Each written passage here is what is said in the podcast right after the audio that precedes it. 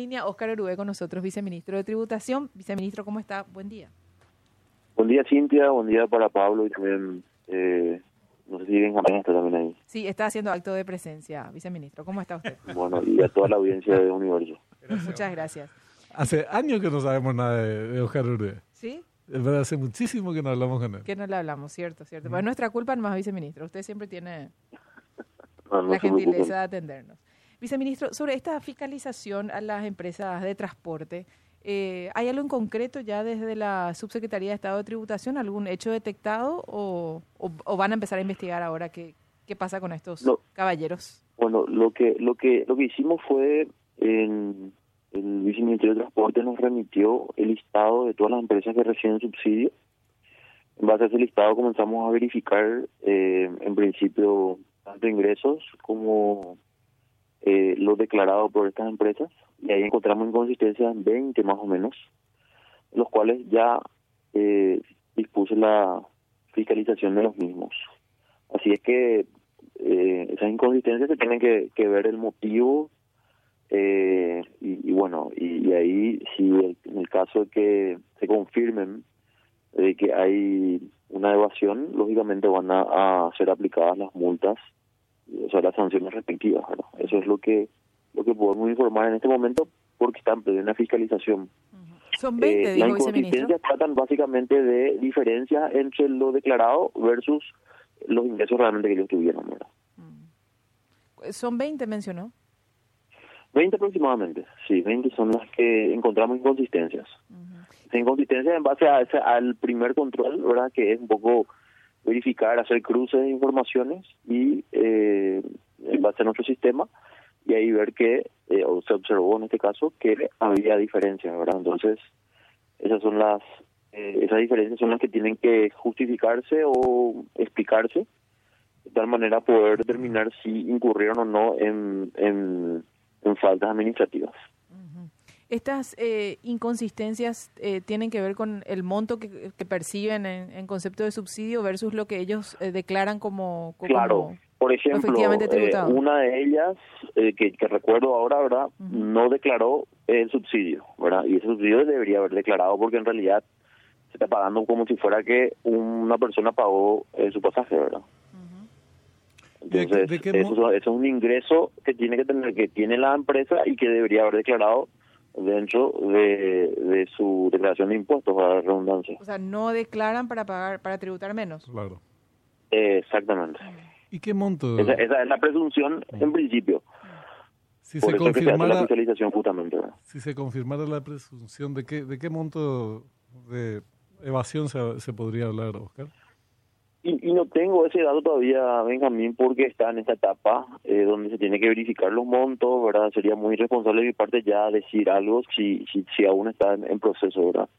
Pero en algunos casos estamos hablando de montos importantes, ¿verdad? Eh, entonces, eh, por eso hay que confirmar, se tiene que hacer, los auditores tienen que verificar completamente, ellos tienen que tener derecho, lógicamente, también a, a su defensa administrativa y bueno, al finalizar esa fiscalización vamos a estar pudiendo decir si es que incurrieron o no en, falta, ¿verdad? Eh, y ahí ver un poco también eh, si, si esa declaración que hicieron, omitieron o, o fue adrede, ¿verdad?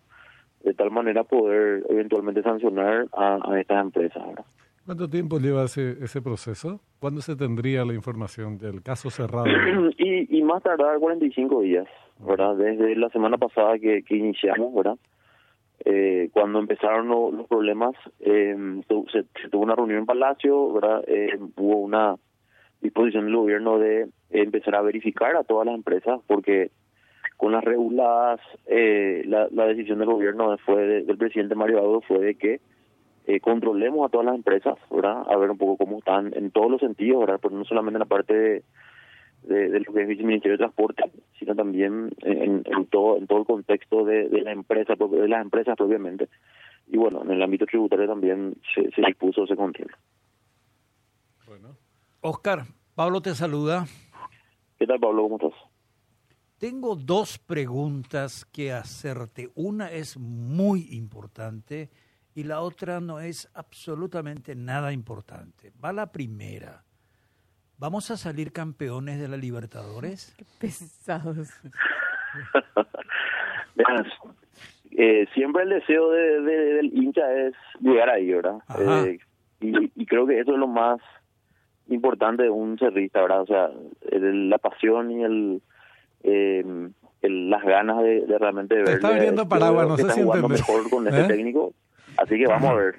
Estamos con, la, con esa esperanza siempre. Es tipo cuando Efraín habla del viste, Trevi, de su no te conteo rápido. habla como ¿Eh? persona, sino te habla como subsecretario de tributación. Te dice, puede ser, el ánimo está, pero no te dice, vamos a salir. Ah, no, no. ¿Viste? Es que sería irresponsable. Sí, no puede ¿Eh? por su función pública, no puede él salir a decir que vamos a salir campeón de la Libertadores. queremos decir que no te escuchamos muy convencido nomás, pero bueno. ¿eh? No, lo que pasa es que el fútbol, sabe, sabe cómo esto de Benjamín, ¿verdad? Sí, Eh, la pasión del, del hincha siempre es, queremos, siempre queremos lo mejor, ¿verdad? así es. Eh, creo que en una etapa que estamos en una etapa, yo creo que vamos a terminar esta eh, esta etapa de, de grupos y ahí vamos a ver cómo cómo cómo salimos, ¿verdad? Pero está jugando mejor, eh, creo que hay creo que hay equipo como para poder pelear algo más importante. Acá hay una broma medio argel de No, los oyentes. Espera un ratito. ¿qué? No, pero tiene que ver con tu pregunta. Ah, bueno, listo. Que Cerro Porteño es como Marangatú. Ese fue bajo la línea de flotación. Por eso, Ese tipo de agresiones. ¿eh? Cuando te- hay cuando hay entrevistas Yo te dije que era Argel. no tienen que intervenir ni Benjamín ni eh, nuestra amiga Mora, Cintia Mora. sí, Mora Mora ya no se llama No, no es Cintia Cintia, Mora. Mora. la segunda pregunta Oscar ya rige este nuevo aumento perdón el aumento del impuesto selectivo al consumo para volver a esos 680 guaraníes por litro vigente Sí. en febrero del año pasado aparte- ya está vigencia Ya está vigencia a partir del primero de abril, de, eh, ya ya se definió eh, nuevamente volver a los valores normales de- del impuesto. ya Eso eso no se repasa al consumidor final. Eh, es muy importante hacer esa precisión porque eso fue lo que se habló también con Petropar primeramente y también oficialmente con los con los privados, ¿verdad? Si uno le pregunta a todos los privados, ninguno aumenta. Eh, ¿Por qué? Porque bajaron los precios internacionales, eso hizo que compense un poco esa, esa ese aumento del, del impuesto. eh, que es 125 mínimo, ¿verdad? guaraníes 125 guaraníes 125 guaraníes. Y bueno, eh, lo más importante que nos lo afecta al bolsillo de la gente, ¿verdad? Que es lo que también nosotros queremos desde el gobierno, eh, que, que- que cualquier decisión que tomemos, el que menos impacto tenga sea el ciudadano, porque sabemos que es un producto, un bien eh, bastante delicado, ¿verdad? Porque es parte importante de la economía, vos, vos bien, ustedes bien lo saben, ¿verdad? Entonces, bueno, yo estoy contento porque eh, volvemos los valores normales por un lado, pero también eso hace que no aumente los precios eh, porque al final el que siempre sale perjudicado es el, el ciudadano. ¿no? Quiere decir que hay este, un compromiso por parte tanto de Petropar como de los emblemas privados en no proceder a una, un aumento, digamos, trasladando esa modificación. Así mismo, así mismo, ¿verdad? Y eso se debe principalmente a Al la descenso del reducción precio importante internacional. Sí, de los precios internacionales, exactamente. ya. Una última, y perdóname si te pongo en una posición incómoda. En este tema, no, por la experiencia que tenés en, en el cargo que ah, estás ejerciendo con mucha capacidad, digamos, eh, ¿vos sos más de la idea de aumentar algunos impuestos o de no Mm, hacerlos y buscar más la formalización de un mercado Sí. todavía muy informal como el nuestro? Sí, eh, yo estoy, yo camino más hacia, hacia ese sendero, eh, Pablo, eh, de, de explotar o la posibilidad de poder formalizar más a la economía. Eh, hay un sector bastante importante que, que todavía no está acostumbrado a, a cumplir con las obligaciones tributarias y, y sería muy injusto cargarle al que hoy está pagando, ¿verdad? Eh, y eh, seguir y que la gente siga siendo informal, ¿verdad?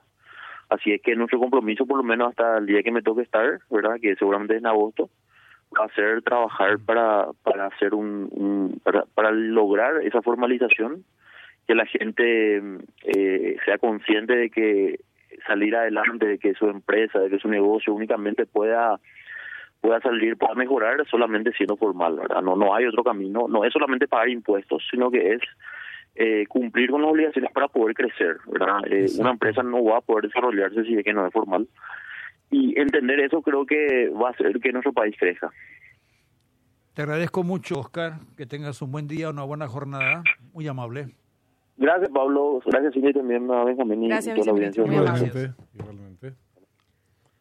Eh, va a llegar enseguida el desayuno con la factura a mi nombre como corresponde, para tributar tampoco, ¿eh? Pero, correctamente. ¿Por qué no le dijiste a Oscar eso? Y justamente por él